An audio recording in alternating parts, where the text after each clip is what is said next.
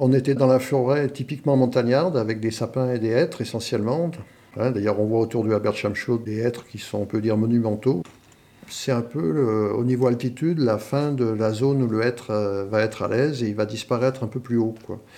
Et progressivement aussi, on a vu, juste à un moment où on arrive au Haber, dans les dernières dizaines de mètres, le remplacement du sapin par l'épicéa, qui lui est à son étage à ce moment-là.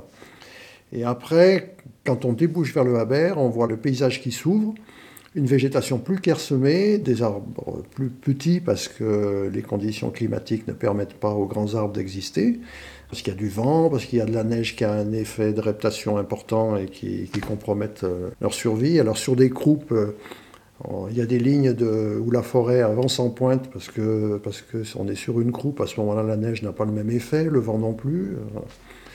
Euh. Mais c'est quand même la, fin de la forêt et le début de la pelouse. Alors la pelouse aussi, elle a été aussi imposée par les pratiques pastorales qui font que ben, le, ben, le, petit arbre qui veut pousser, ben, il finit sous la dent d'un mouton. Quoi, voilà. Mais ça, c'est aussi euh, la façon dont l'homme a pu marquer le paysage par le pastoralisme. Alors ça peut être aussi intéressant de maintenir ces paysages ouverts parce que ça participe à la mosaïque de paysages, mais qui n'est pas simplement une mosaïque appréciable à l'œil, c'est aussi euh, une juxtaposition de biotopes différents que le monde animal et le monde végétal va occuper d'une manière très diversifiée. C'est ce qui fait l'intérêt euh, au niveau naturaliste d'un lieu comme ceci. Il faut savoir que la, forêt a une puissance de colonisation assez intéressante. Et de, de, plus en plus maintenant, avec des conditions climatiques qui changent, où les températures vont monter, donc les effets du gel, de la neige et tout ça vont diminuer.